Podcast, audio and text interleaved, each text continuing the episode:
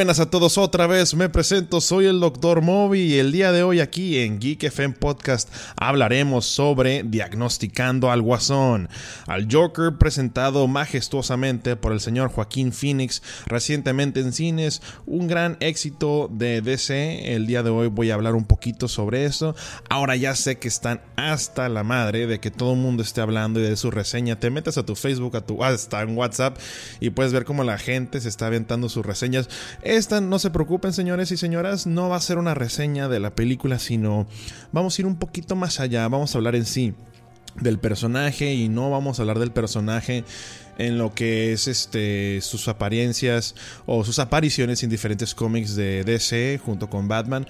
La verdad yo no soy muy experto en eso, pero los que sí me gustaría hablarles de esto es de la enfermedad mental que conlleva el personaje de Arthur Fleck, también conocido como el Guasón en esta película que presentó majestuosamente y muy bien actuada Joaquín Phoenix. Eh, como ustedes saben, yo soy médico general eh, mexicano, aquí radico en la ciudad de Tijuana. A mí siempre me ha fascinado, durante mi carrera siempre me fascinó lo que es la materia de psiquiatría.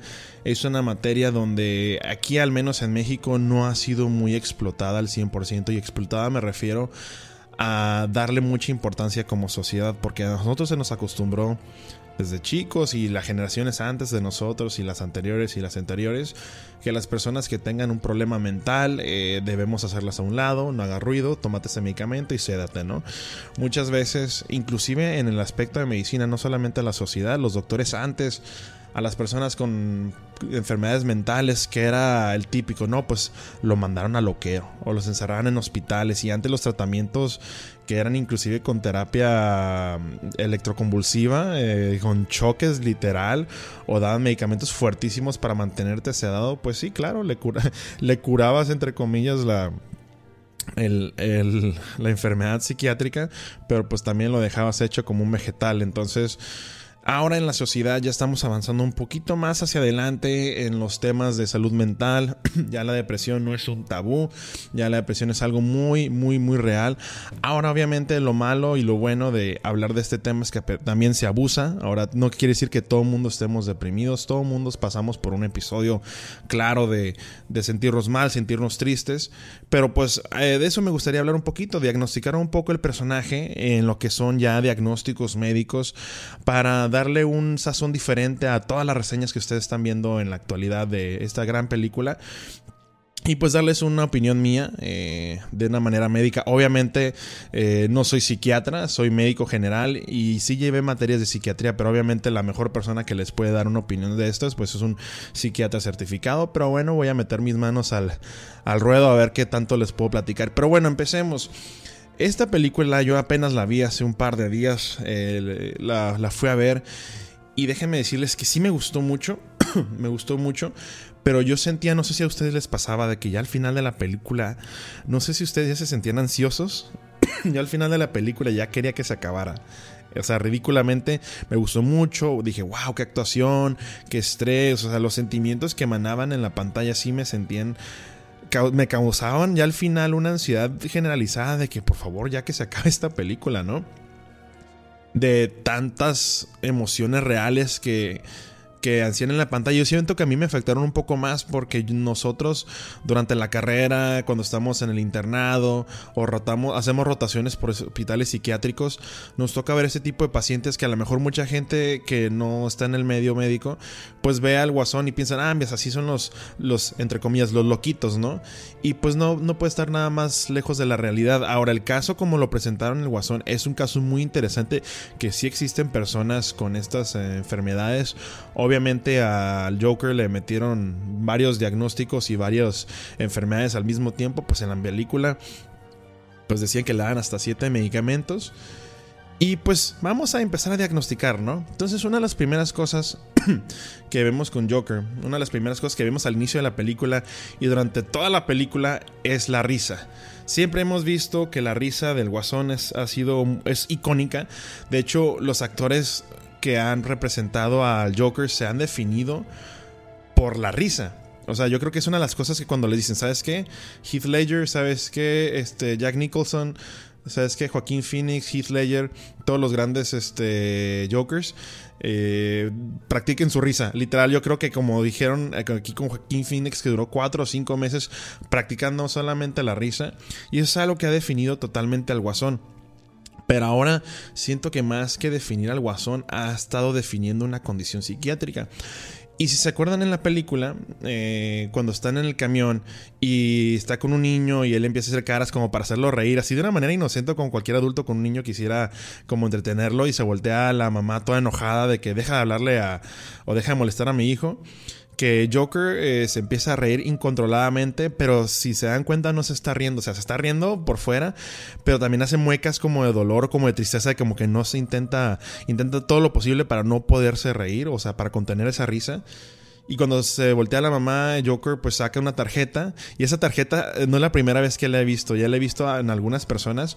Eh, más que nada en personas, por ejemplo, que tienen alguna afección, no sé si son sordas o tienen algún problema, este, impedimento para hablar o escuchar, te dan una tarjetita, así como hasta hay veces hasta las personas diabéticas que cuando se accidentan tienen collares de diabéticos para cuando llegan a emergencia sepan si tienen alguna alergia o, o lo que sea. Es lo mismo y él les presenta aquí el Joker una tarjeta, ¿no? Que dicen de que tengo esta condición, de que me río incontrolablemente, este, por favor discúlpenme y si por favor regresenme la tarjeta, ¿no?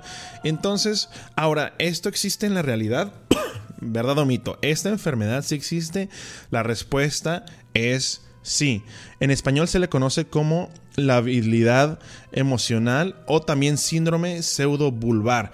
Síndrome pseudobulbar, ¿cómo, ¿cómo pasa esto? ¿No? Es una enfermedad que se caracteriza por episodios de risa o llantos repentinos descontrolados y fuera de lugar.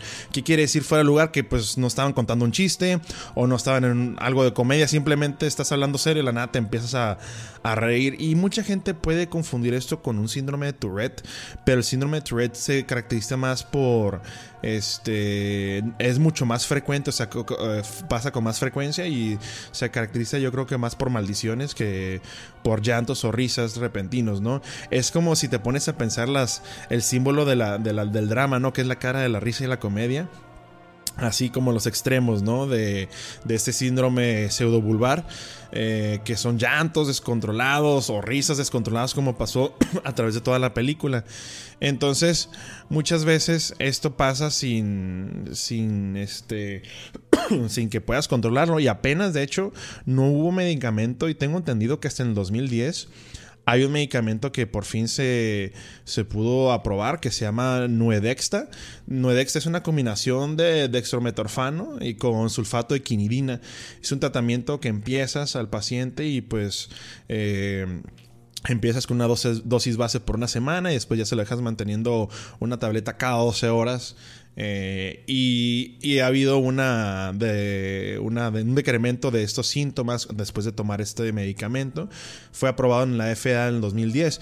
Entonces, regresando con el Joker, este personaje, obviamente, pues en la época donde está este, demostrada esta película, pues no, no existe este medicamento. Eh, es una condición muy real. Pero ¿por qué pasa esto? O sea, de la nada le pasó. Y a diferencia de la gran mayoría de las enfermedades mentales, esto no es genético. Esto normalmente, el síndrome pseudobulbar o la risa incontrolada, sucede por diferentes cuestiones. En la más común de todas es trauma. Y no me refiero a trauma de, de chiquito, de que me hablaron feo, no. Trauma de accidentes, este, lesiones cerebrales, eh, puede ser por un accidente cerebrovascular, también conocida, hay algunas, ah, ya lo han escuchado ustedes mucho porque se hizo campaña en los últimos cinco años, esclerosis lateral amiotrófica. Eh, eh, también algunos casos de enfermedad, de enfermedad, de Alzheimer, aunque no es tan común, creo que se ven más en pacientes de Parkinson. Entonces, le repito, esto no es una causa, no tiene una causa genética per se o no tiene una causa desarrollada de que tuviste un trauma de chiquito o de que te hablaban mal o que te abusaban. Esto fue más por, esto es por un accidente, por eso es una afección pseudobulbar, donde normalmente te puede lesionar. Eh, accidente cerebrovascular, esclerosis lateral, esclerosis múltiple, lesiones cerebrales traumáticas. Ahora, sí pueden estar conectados el trauma del niño con el trauma de, con, esta afección de síndrome pseudobulbar o con el trauma este, físico. ¿Por qué? Porque acuérdense que la mamá, la mamá del Joker está en pirata. O sea, al principio la, presentan como una señora viejita, así bonita, y la madre. Pero ya, y me voy a estar saltando de, del principio de la película al final, así que agárrense los cinturones. Entonces, acuérdense que al final, cuando el Joker va al hospital a revisar los archivos de su mamá, cuando la internaron, se da cuenta que estuvo internada y una de las cosas que, que demuestra es que tuvo, aparte de bipolaridad, tuvo algo que se llama síndrome narcisista. Entonces, ¿qué es el síndrome narcisista? En los pacientes que tienen síndrome narcisista son personas que por más que les convenzcas o intentes explicarle con lógica de que, hey, estás mal o, hey, tú hiciste eso, esas personas por enfermedad te dicen, no, no, no, estás mal tú. Y ellos hacen todo lo posible todo lo posible para demostrarte que en verdad ellos están bien y tú estás mal. Es el síndrome narcisista, ¿no? Y ahora también con la bipolaridad. Eso sí, fíjense, la bipolaridad sí es genética, sí se puede heredar. Y eso es el siguiente diagnóstico. Entonces, el primer diagnóstico que tenemos con el guasón es el síndrome pseudobulbar normalmente causado por un accidente, un trauma cerebrovascular, accidente cerebrovascular, una lesión cerebral traumática, un accidente. Y fíjense, a lo mejor si la mamá abusaba de él de niño, porque acuérdense que de niño a él lo golpeaban y decían que la mamá veía, o sea, que nada más la mamá se quedaba viendo cómo abusaban del, de Arthur, del Joker cuando estaba bebé y lo golpeaban y ella no hacía nada. Eso lo menciona en la película. Entonces, probablemente ese síndrome pseudobulbar fue ocasionado por una tremenda golpiza que le metieron al guasón de Chico. Este, y esto pues lo platican en la película, o sea, lo dan a entender y pues ya como, como un médico este, te puedes asumir de que, ah, ¿sabes qué? Eso a lo mejor le causó un síndrome pseudobulbar y es totalmente válido, ¿no? Entonces, Primer diagnóstico, ¿cómo se explica la risa del Joker? ¡Pum! Síndrome pseudobulbar. En la actualidad existe, sí existen esas personas, es muy raro que te toquen verlas. Más que nada, más que eh, risa, yo creo que me, toca, me ha tocado ver personas que tengan llanto incontrolado. Y a veces se puede sobreponer un un síndrome con otro. Pero el síndrome pseudobulbar yo creo que se da más con llanto descontrolado que otra cosa. Y sí, hay tratamiento actual que la FDA, eh, de Estados Unidos aprobó, que es el Nuedexta. Y es una combinación de dextrometorfano con sulfato de quinidina. Y muy bien, ese es el primer diagnóstico.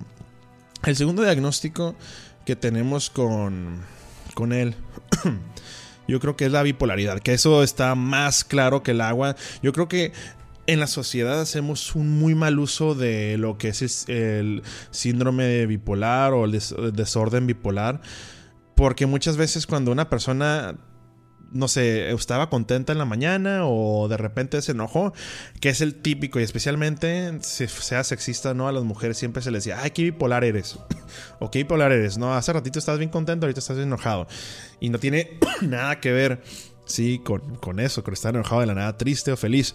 Simplemente esto sí es una enfermedad genética que se ha demostrado que es una enfermedad genética y muchas, hay algo que tienen que entender muchas personas, no todos los traumas o todas las enfermedades mentales tienen que tienen que haber un trauma de por medio. Hay gente que puede tener un síndrome bipolar o una hipomanía o distimia y tuvieron una, una, un crecimiento familiar totalmente sano, sin, o sea, con lo que problemas normales de familia, pero esta enfermedad no debe de haber un activador específico. Ahora, hay muchos activadores que sí pueden llevar a acrecentar esta enfermedad, pero lo que voy es, mucha gente piensa que la, típica persona que anda en malos pasos o que la abusaron de ellos tiene que estar con esta condición. Y no es cierto, puede ser una persona totalmente normal y desarrollar esto.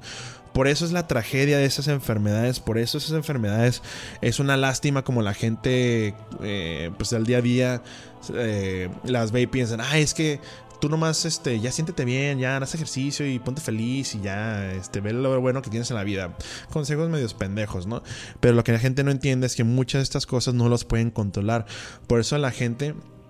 Yo, yo creo que les tengo una estima muy especial a la gente que sufre de problemas mentales porque muchas veces son como dos personas, ¿no? A veces tiene la persona enferma y la persona sana por dentro. Yo sé que es una como una teoría medio hippie que yo tengo, pero son esa bipolaridad también incluye que la persona muchas veces lo, que es el verdadero dolor de la persona es que esa persona está consciente de que tiene una enfermedad pero su mente, su, su bioquímica cerebral, sé que suena súper chafa ese término, pero todo lo que tenga que ver con eh, ineficiencia en la recaptura de serotonina en su cerebro, eh, el hecho de que muchas personas que tengan un nivel de depresión ya muy avanzado por muchos tiempos se ha demostrado que tienen un hipocampo mucho más chico, por ende la recaptura de serotonina este, es mucho mayor, ¿no? Entonces por eso nosotros tenemos que dar medicamentos.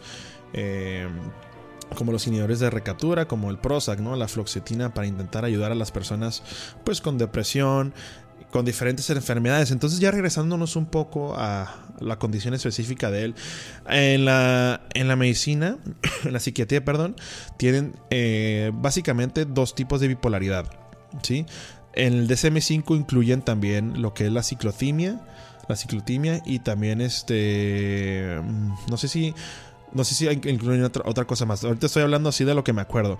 Pero es la bipolaridad tipo 1, la bipolaridad tipo 2 y la ciclotimia.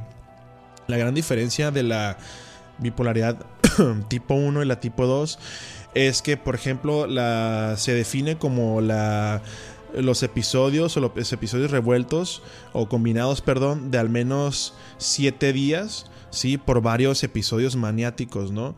Eh, los síntomas de la manía o la depresión normalmente deben de ser un gran cambio del de la personalidad normal de la eh, vaya de la persona vaya, la redundancia ¿A qué, ¿A qué, me refiero con esto? de que si de la nada estás caminando por la calle ¡pum! te mete la la, te entra la manía o simplemente tú estás contento y normalmente tú manejas un nivel de estrés o un nivel de conducta normal y de la nada se te brinca el foco, normalmente el desorden bipolar 1 que dura este, alrededor de 7 días eh, esto y los episodios de depresión que están acompañados dentro de la manía duran alrededor de al menos dos semanas. A diferencia que la bipolaridad tipo está más enfocada en los, eh, en los patrones de depresión, ¿sí? Eh, volviendo en sí y no a los episodios hipomaníacos. Pero nunca hay un episodio así grande, maníaco, o episodios combinados. la verdad, en el, en el bipolar tipo 1 son episodios combinados de manía con depresión, pero en el 2 o tienes episodios de depresión o episodios de manía, ¿no? Entonces, y también creo que en la clasificación incluyen como desórdenes bipolares no especificados y lo que es el desorden eh, el ciclotímico, que normalmente pues hay pacientes que tienen episodios de hipomanía que normalmente pueden no cambiar con un tipo de presión, pero ya es moderada. Y eso ya son de que ya llevan alrededor de dos años, ¿no? Ya por eso la ciclotimia, a veces también con los tipos de depresión que llevan más del año o dos años, es como se, se, diagnostica. Entonces ya llevamos que tiene tratamiento, ya tiene síndrome pseudobulbar y dentro de las bipolaridades como la bipolaridad del guasón se contraponía, o sea, se mezclaba con la depresión porque veíamos que estaba deprimido y luego entraba en sus ciclos de, de manía, entonces podemos diagnosticar que el guasón tenía un desorden bipolar tipo 1, ¿sí? Porque sus episodios no eran de hipomanía, eran de, de manía totalmente demostrada. Ahora me dicen, ¿hay tratamiento? Sí. Por mucho tiempo eh, se ha usado, yo creo que el, el gol estándar, que es el más viejo de todos, es el litio. El litio tiene propiedades antipsicóticas para lo que son los trastornos bipolares. Ahora, como sabemos que los trastornos bipolares no solamente se dan con episodios de manía, sino se combinan o cambian a episodios de depresión, entonces tenemos que tratar tanto la manía como la depresión. Entonces, para la manía utilizamos litio, eh, también se pueden usar algunos eh, anticonvulsivantes eh, como el valproato, como la carbamazepina. Ahora sé que alguna, muchas veces normalmente se quedan con litio, especialmente en jóvenes, porque el valproato, tanto el valproato como la carbamazepina tienen efectos en el crecimiento de las personas y puede ser muy muy este muy duro especialmente para la gente joven de hecho en el Reino Unido eh, el gold estándar de tratamiento para jóvenes es el, sigue siendo el litio, es un medicamento pues ya viejísimo. Y ahora, eh, para lo que es, eso es para lo que es la manía. Y para lo que es la depresión, Normalmente utilizamos de primera línea los inhibidores de la recaptura de serotonina. Normalmente las, hay este, tres este, tres mecanismos por los cuales tenemos eh, nuestro cuerpo, nuestra mente balanceada. ¿sí? Eh, lo que es este, pues la, normalmente la dopamina, eh, la serotonina. y, y todas esas cosas tienen que estar en balance con, con nuestro cuerpo, ¿no? Entonces, en el caso de la, presión, la depresión, la que se ve afectada es la serotonina, ¿sí? Normalmente está bajo, ¿por qué? Normalmente el cerebro está recapturando la serotonina, está recapturando la serotonina y no deja que esté este, que se quede mucho tiempo en el cuerpo. Y como no se queda mucho tiempo en el cuerpo, nuestros niveles de serotonina están muy bajos. Por ende tenemos los episodios de depresión. Y como están los niveles muy bajos de serotonina, el hipocampo se reduce. Sí, ha sido comprobado que el hipocampo se reduce al, al tener un, una, recaptura constante de la serotonina. Por eso la floxetina o el Prozac es como el, medicamento inicial, puede ser de 10 miligramos, de 20 miligramos, que iniciamos a los pacientes para, para intentar tratar, bueno, no para intentar, para tratar la depresión. Yo lo uso mucho en la consulta la floxitina. Obviamente la floxitina normal la doy así de que tómate una y sé feliz todo medicamento que tú le empieces a un paciente psiquiátrico, eh, tienes que obviamente referirlo al especialista. Yo a mí me gusta siempre hacer dos, eh, referirlo a dos personas diferentes. Cuando tengo un paciente que sufre de depresión, que es lo más común, que es como el 80% de los pacientes que llegan a consulta tienen, depresión, normalmente los puede referir, yo como yo lo, yo lo hago es, les inicio tratamiento básico de primera línea, los mando con psicólogo y con psiquiatra ¿Por qué? Porque dar medicamento es solamente una pieza del, ajedrez, ¿no? Es una pieza del rompecabezas donde el medicamento les va a dar la oportunidad de seguir adelante, eh, especialmente la floxitina, pues da mucha energía. Normalmente tarda entre 14 y 15 días en actuar, por eso a veces la gente se desespera de que piensa que se va a tomar una pastilla y luego, luego, este se tiene que sentir bien y por eso le tienes que explicar a tus pacientes, mira, se tarda tanto en actuar y a veces también a los pacientes no les gusta porque al principio causa un poquito de, de problemas estomacales y eso es porque muchos de los receptores donde actúa la floxetina, que son los receptores 5HT, se encuentran en el estómago, por eso causa este, muchas agruras o dolor este, estomacal, este, acidez, pero pues es algo que es importante que los pacientes, pues tú les platiques, mira, esto va a pasar, tarda tanto tiempo. Y hay muchos pacientes que que sí les sirve, o sea, pacientes que tienes toda la vida con anedonia, anedonia significando que no se quieren parar de la cama, que no se bañan, eh, que no, que hasta han dejado de trabajar porque ya se sienten sin ganas de nada, ¿no? Y muchas veces la gente que dice, la gente en la sociedad ah, es una persona huevona, es una persona que no quiere hacer nada, no le importa nada, eh, velo nomás, cómo está, y muchas veces, muchas de esas enfermedades, especialmente la depresión y la bipolaridad, son genéticas. Si tú no controlas, o sea, tú controlas hasta cierto punto el tratamiento que tú quieres llevar, de que sabes que quiero estar bien, va. Sí, pero nomás decir estar bien es una pieza de rompecabezas, porque como estamos acostumbrados a una sociedad donde constantemente es, no hombre, ¿cómo que estás deprimido? Nomás sonríe, ve todo lo que tienes. Tienes papá, mamá, tienes novia, tienes esto, tienes el otro. Y dices, compadre, es que no es simplemente el problema pendejo que se te hace a ti para ellos es la tormenta que los, que los mantiene en sus camas todos los días.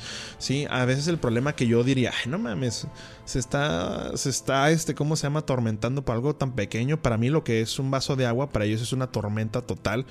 Y tienes que asumir como todo esto al principio, cuando tú hablas con un paciente el rapport y todo es subjetivo, porque ellos, tú no puedes tocarles el cerebro y decirles, ah, ¿sabes qué? Sí, detecto que tienes tantos niveles de depresión. Así no funciona. Perdón. Pero nosotros clínicamente podemos asociar, por eso tenemos el DSM5, que es el manual de diagnóstico médico para enfermedades psiquiátricas, y nosotros decimos, ¿sabes qué? Cumple tantos criterios, tanto tiempo ha estado así. Inclusive ya podemos medir a nivel sérico ciertas hormonas, ciertas enzimas para que nos digan este, si está bajón o no. Pero eso ya es un poco innecesario cuando ya sabes que cumple con muchos criterios donde tienes que iniciar al paciente con medicamento. Entonces, regresando al guasón, bueno, todo eso tiene que ver con el guasón, pero regresando entonces ya llevamos el diagnóstico, bueno, son tres diagnósticos, que es síndrome pseudobulbar, que les platicaba sobre las risas inexplicables, incontroladas, que normalmente se debe por un trauma. tenemos eh, síndrome bipolar, bueno, o enfermedad bipolar tipo 1. ¿Sí? Tipo 1 porque también está mezclado con depresión, que probablemente él ya eventualmente se va a desarrollar en una ciclotimia, ¿no? Porque ya va a pasar muchos años con esto. Ahora, algo que tienen que entender mucho es que en contexto, cuando el guasón fue a con su psiquiatra, que iba con su psiquiatra y psicólogo, le decía de que, pues, ¿sabes qué? Es que eh, quiero tomar más medicamento. No, pues que tiene siete medicamentos. Antes, gente, para tratar la depresión y la ansiedad y lo que quieras, te metían medicamento a dosis caballo. O sea, si tú crees que ahorita te dan medicamento, antes no solamente te sedaban, sino te dejaban pendejo totalmente con los medicamentos.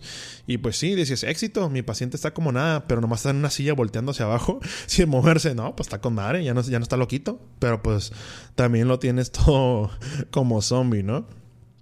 Entonces, algo muy importante que, que yo creo que me gustó mucho como médico cuando, cuando en la película el guasón llegó y le dijo, ¿sabes qué?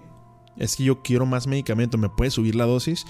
Y ahí demuestra algo muy importante que la gente común debe entender. Que estas personas no están locos porque quieren estar locos o porque no. Muchas veces, como les dije hace ratito, que son como dos personas en una, o la persona que está atrapada en su enfermedad y la enfermedad. La persona que está atrapada en esa enfermedad por dentro dice, yo quiero curarme.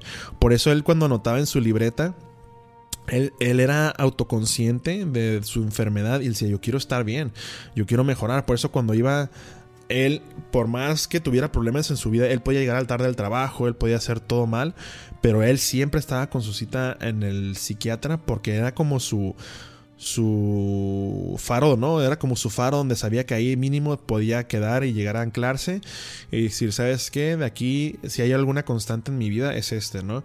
Y él por eso, eso es algo que, me gustó mucho porque da a entender que eh, muchas personas, muchas personas con estas enfermedades, o sea, no tan a lo mejor tan agravadas como las del guasón o tan mezcladas, pero muchas personas con estas enfermedades quieren estar bien. No hay ninguna persona que yo conozco, que haya tratado yo o que haya escuchado que, ay, sí, quiero estar deprimido porque me gusta ay sí, quiero tener bipolaridad, quiero tener estos arranques de ira, de llanto, de risa, porque se me escura Nadie, nadie, nadie no existe. Muchas de las personas que sufren esto sufren en silencio porque la sociedad, es, más fácil que la sociedad diga, ay sí, ¿sabes qué? Mejor que esté calladito, vete a la esquina.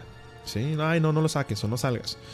Y mucha esta gente por dentro quiere estar bien. O sea, es, es, algo muy importante que a veces perdemos mucho en la empatía. Cuando vas a los hospitales que es lo más fácil que dice la gente. Ay, ¿sabes qué? No, no, no, no. Mejor no hay que darla, sacarle la vuelta por aquí porque aquí están los, pacientes psiquiátricos. O que dicen mucho y que pasan mucho en México. Ay, están loquito. Ah, lo vamos a culpar de un crimen y los metemos a la cárcel. Y muchas veces tienen un problema psiquiátrico que no tuvo nada que ver. Entonces es, es, algo muy triste que simplemente esa gente es como ponerle mute, ¿no? Ay, ¿sabes qué? Minimiza su problema, sácamelo de aquí, no quiero, no quiero, este, ¿cómo se llama? Saber nada. Y eso se me hizo muy padre que la película este abordara, ¿no? Ahora también eh, algo que manejó mucho la película, ya te estás dando cuenta al final, que muchas de las cosas que vivía Joker en la película no eran, no habían pasado en verdad. Esto puede ser por dos razones diferentes. De, por ejemplo, cuando se une esto con su vecina, que salía en citas y eran novios y la madre, y al final se va a la casa de su, de su entre comillas, novia y se da cuenta la mujer que hay un hombre en su sala y dice, ¿tú quién eres? Y es cuando él voltea a verla a ella y dice, a la madre, todo lo que pasé con ella fue una mentira, o sea, lo estaba, este, ¿cómo se llama? Soñando. Sí, o sea, él para nada lo vivió y eso se ve muy mucho en las personalidades con una enfermedad esquizofreniforme. Eh, personalidades que, por ejemplo, también puede ser por el lado esquizofrénico o también puede ser por el lado de. por el lado de de que tuvo esta enfermedad pseudobulbar, no tanto por de los arranques de risa o llanto, sino con el trauma constante que tuvo. Probablemente tiene una lesión vulvar, tiene una lesión que le causa perder el conocimiento o alucinar. Y esta misma trauma físico que él tuvo le causaba tener estos arranques. Y acuérdense también, gente, los, los medicamentos antipsiquiátricos, o más bien los medicamentos psiquiátricos anti epilépticos, los medicamentos para depresión, muchos, especialmente los de antes, causan un chingo de síntomas, demasiados. Mucha gente eso no aguanta el tratamiento porque dicen, pues sí, me están dando benzodiazepinas para poder dormir, pero también no, no he comido en dos días porque no me dan ganas de comer. Entonces es una mezcla de tres factores, ¿no? O el medicamento lo estaba causando alucinar. Dos, era tanto trauma físico que tenía craneoencefálico. El tres puede ser parte de su personalidad o de su desorden esquizofrénico, ¿no? Aunque el esquizofrénico también tenemos que ver. ¿Se acuerdan cuando cuando al principio de la película unos niños lo abordan y se lo madrean y le rompan el, señalamiento. Yo al principio pensé, ah, pues qué ojete, ¿no? Y también sale en el trailer. Pero después sale que, cuando va con su jefe le dice, no, quieren que le vuelvas a... El, quieren que le vuelvas el... El... ¿Cómo se llama la cosa que tienen las manos que dan vueltas? como la pancarta, ¿no? Que, que le vuelvas la pancarta a la compañía que te contrató. Y dice, no, pues que me la rompieron y me, pegan. No, no, no es cierto, no te pasó eso. Entonces te pones a pensar, ¿acaso fue una paranoia o fue un trastorno esquizofrénico. Porque acuérdense que las personas esquizofrénicas se imaginan que tienen algo que se llama delirio de persecución. Entonces no sé. A lo mejor sí, sí pasó y no fueron tan a fondo. Pero también yo tengo la teoría de que a lo mejor eso también, así como lo de la novia, lo soñó o se lo imaginó. Y por el delirio de persecución que tienen las personalidades esquizofrénicas o esquizofreniformes, puede que no haya sido verdad, ¿no? Entonces, ya tenemos tres diagnósticos. tenemos, bueno, más, inclusive el síndrome pseudobulbar, bipolar tipo 1, depresión y pues un probable personalidad esquizofrénica, ¿no? O esquizofreniforme. Y, ah, y pues la quinta sería el, el abuso o el, los, los, síntomas secundarios de los medicamentos, que eso es súper, súper probable que, que pase, ¿no? Y una de las cosas, una de las líneas que más, que más me llamó la atención, y yo creo que a los críticos se les hizo muy, muy buena, es cuando, como les dije, el guasón o Arthur Fleck sabía que él tiene esta enfermedad y nadie que tenga esa enfermedad la quiere tener. Él, él anota en su, en su libreta, ¿no? Que las personas, la gente espera que tú, te, que tú te comportes como si no tuvieras una enfermedad mental. Y eso se me hizo bien, bien, bien importante y bien impresionante porque sí es cierto.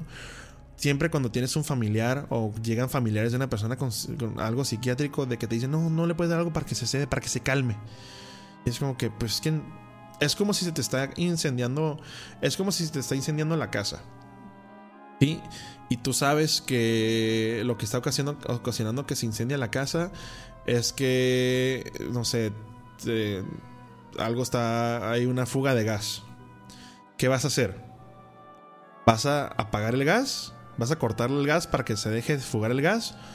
¿O vas a echarle agua a las llamas? ¿Cuál es ¿Qué es lo que va, a funcionar probablemente? ¿Echarle agua al fuego o cortarle el gas, que es lo que estás cocinando el fuego. Pues vas a cortar el gas, ¿no? Entonces mucha gente, muchos familiares quieren que trates los síntomas, pero no quieren que traten la enfermedad. Sí, porque, ay, quiero que me lo... Y esto me ha tocado escucharlo. Quiero que eh, me lo pongas para que esté lo más normal posible. Y dije, pues oye, para empezar estás hablando con una persona, ¿no? Que uno está aquí al lado de ti, te mamaste. Y dos, pues no son, no son enchiladas, pues, o sea, no son, no son medicamentos cualquiera. Y tienen que entender que esta gente que tiene estos problemas se puedan este puedan llorar puedan este gritar puedan este expresar esa esa frustración que tienen no porque sí es cierto la gente en la sociedad espera que te comportes como si no tuvieras una enfermedad. Y no, no este no es un comentario mamón de los miles de hipsters que están haciendo reseñas de, del guasón que tienen todo el derecho de hacerlas. No me estoy mamando yo pero yo me estoy enfocando un poquito más en lo médico, por eso se me hace muy importante este punto. Como familiares de pacientes tienen que entender que el paciente es un enfermo, ¿sí? El paciente es una persona que tiene una enfermedad y que está sufriendo y no es una persona que está haciendo las cosas así por sus caprichos, ¿no?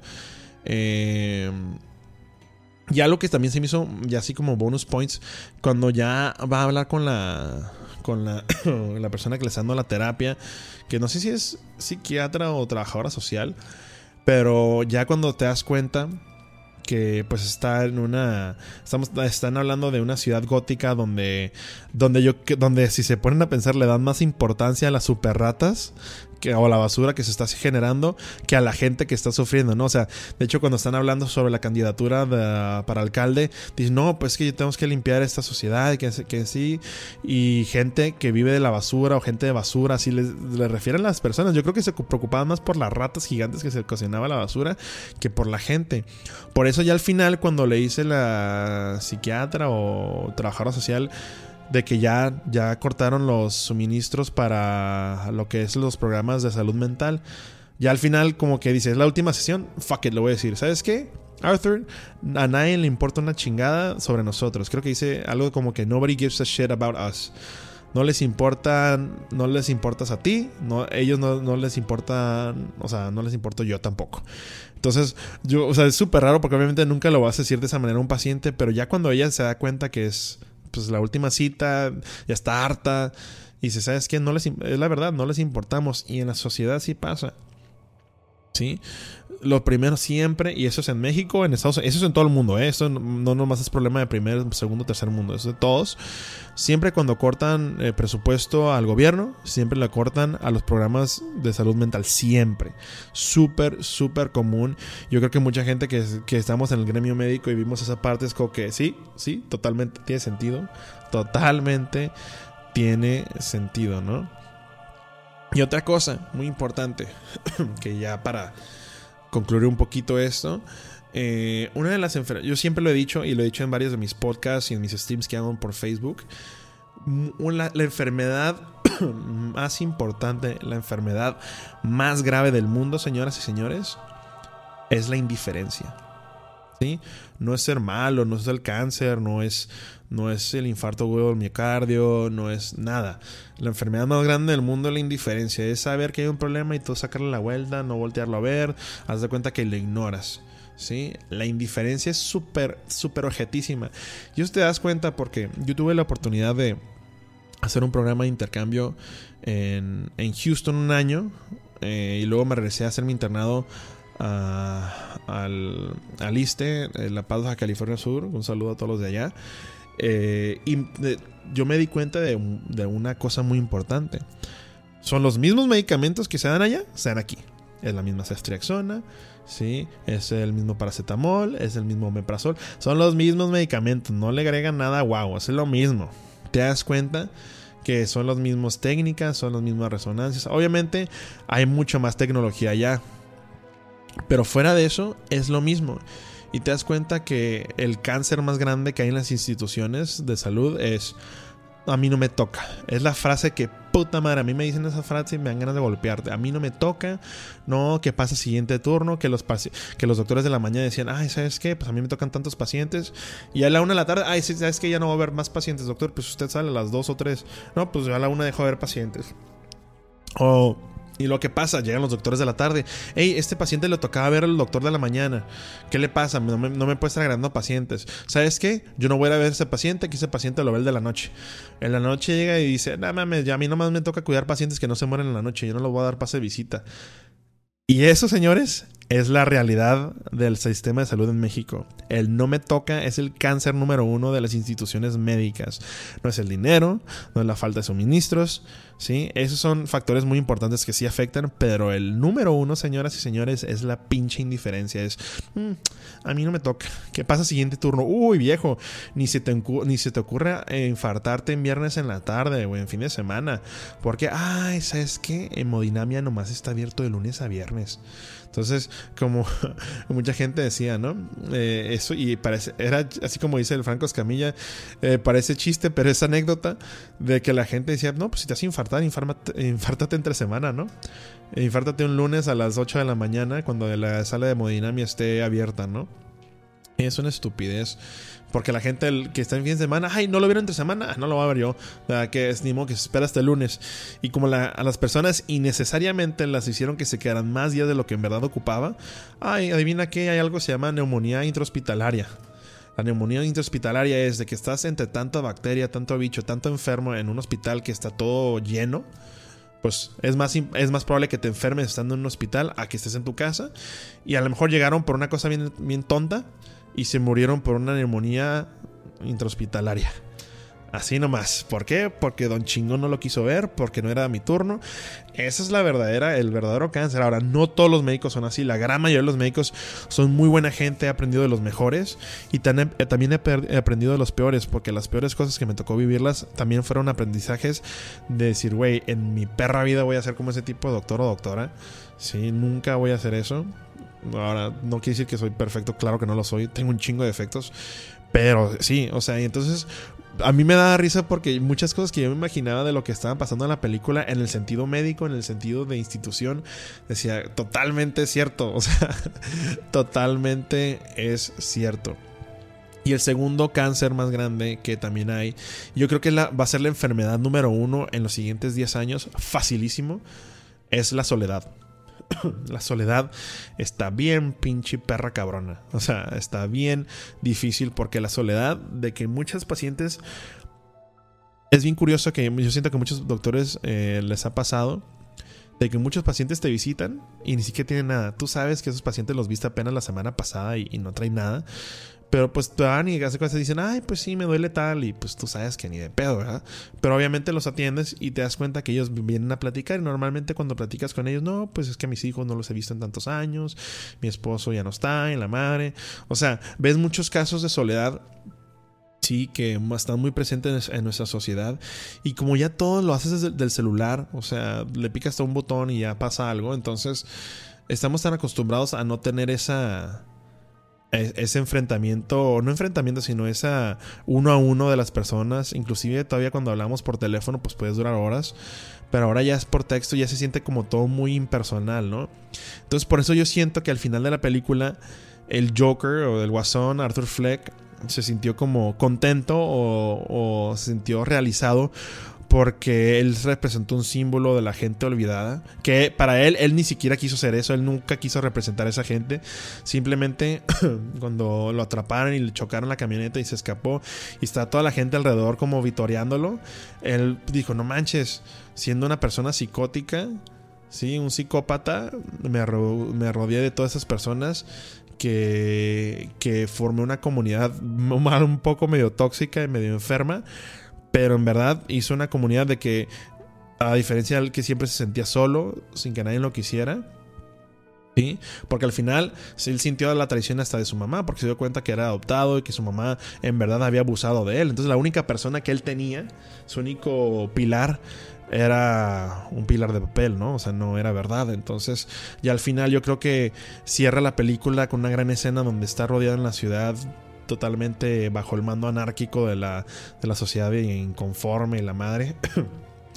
y él pues se siente hasta se para arriba del cofre y como que esos movimientos así como de, de personaje y de como realizado, sabiendo que tiene una comunidad con él. Aunque obviamente ellos es por una razón y él por otra. Pero obviamente es cuando ya acepta totalmente el personaje o sea, ya acepta. Ahora, yo creo que es el momento donde él se dio por vencido en pelear por su enfermedad y dijo, ¿sabes qué? Me voy a dejar envolver por la enfermedad. Porque por toda la película, toda la película, el 99% de la película se trató de... Se trató de intentar curarse. Era un hombre que intentaba curarse, pero nadie lo ayudó. Y al final dijo, ¿saben qué? Chinguen a su madre. Vamos a entrarle de lleno a esto. ¡Pum! La conversión del Joker. Y por eso me hizo muy padre. Porque... Porque él simplemente era una persona que yo me imagino que quería causarle placer a otras personas, hacer reír, ¿sí? Y pues terminó siendo este el resultado de una tragicomedia, ¿no? Entonces, se me hizo muy interesante y por eso yo les quería compartir a ustedes, gente, eh, esta apreciación, eh, esta apreciación este, médica sobre el análisis de del Guasón va un poco más allá de la película. La verdad, yo no sé mucho de cine. O sea, me gusta ver buen cine, pero no sé nada. O sea, no sé ni de qué tal director y que esta cámara y que la fotografía. no sé nada, la neta. Solo sé que me gustó la película. Me estresé ya al final, ya quería que se acabara porque la neta sí estaba bien, eh, ya estresado de que a la madre. Que, o sea, tan buena fue la actuación que me hizo sentir que estaba ahí. Dije, a la madre, ya que se acabe. Simplemente esto fue una apreciación médica eh, con diagnósticos, tratamientos de que normalmente como en la consulta podemos y en el hospital tratar este tipo de personas que obviamente en, el caso del guasón pues es una persona muy única en su mezcla de enfermedades, pero que sí existe. y todo esto existe y, y, una de las razones principales por la que las personas no se tratan no es porque falta el medicamento, sino porque falta la empatía y falta combatir esa indiferencia que es el cáncer número uno de nuestra sociedad, ¿no? Y pues bueno, espero que les haya gustado, gente. Espero que este, este programa del día de hoy haya sido de su interés. A mí yo me divertí mucho hablando de, de esto. Me hizo acordarme mucho de, mi, de mis tiempos en, en, cuando estaba, iba a clases al Hospital Mental de Salud Mental de Tijuana. Un saludo a todos allá. Y pues bueno, espero que haya sido de su agrado. Nos vemos, gente, en el siguiente podcast. Nomás para avisarles que ya acuérdense que grabamos un podcast con mi compadre Rodo de Attack on Titan. Ya regresa, van a ver dos podcasts a la semana al menos. Uno va a ser de anime, que es el que hago con Rodo. Y otro podcast que va a ser conmigo, que me avento mi monólogo, que son historias de hospital.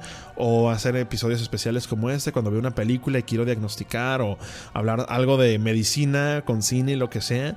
Pues también este, platicar un poco de esto. Acuérdense, señores, que no se claven. Yo obviamente a lo mejor ahorita llega un médico psiquiatra especializado en Guaraguara y que está bien chingón y dice, no, no, no te equivocas, estás así puñetas, en verdad este va tranquilos, güey. Es una opinión de un médico en general que este que pues le gusta mucho hablar sobre, sobre su carrera.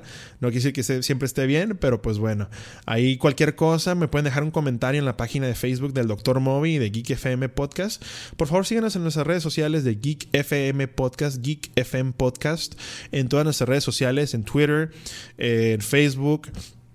Y nos pueden seguir en en Instagram como El Podcast Geek. En Instagram nos siguen como El Podcast Geek. Señoras y señores, un gusto que me pueden escuchar el día de hoy ustedes. Espero si están escuchando esto rumbo al trabajo de regreso, haya sido de su agrado. Y si no, pues perdón, ya pasó, ya se terminó. Y pues bueno, hasta la próxima. Adiós.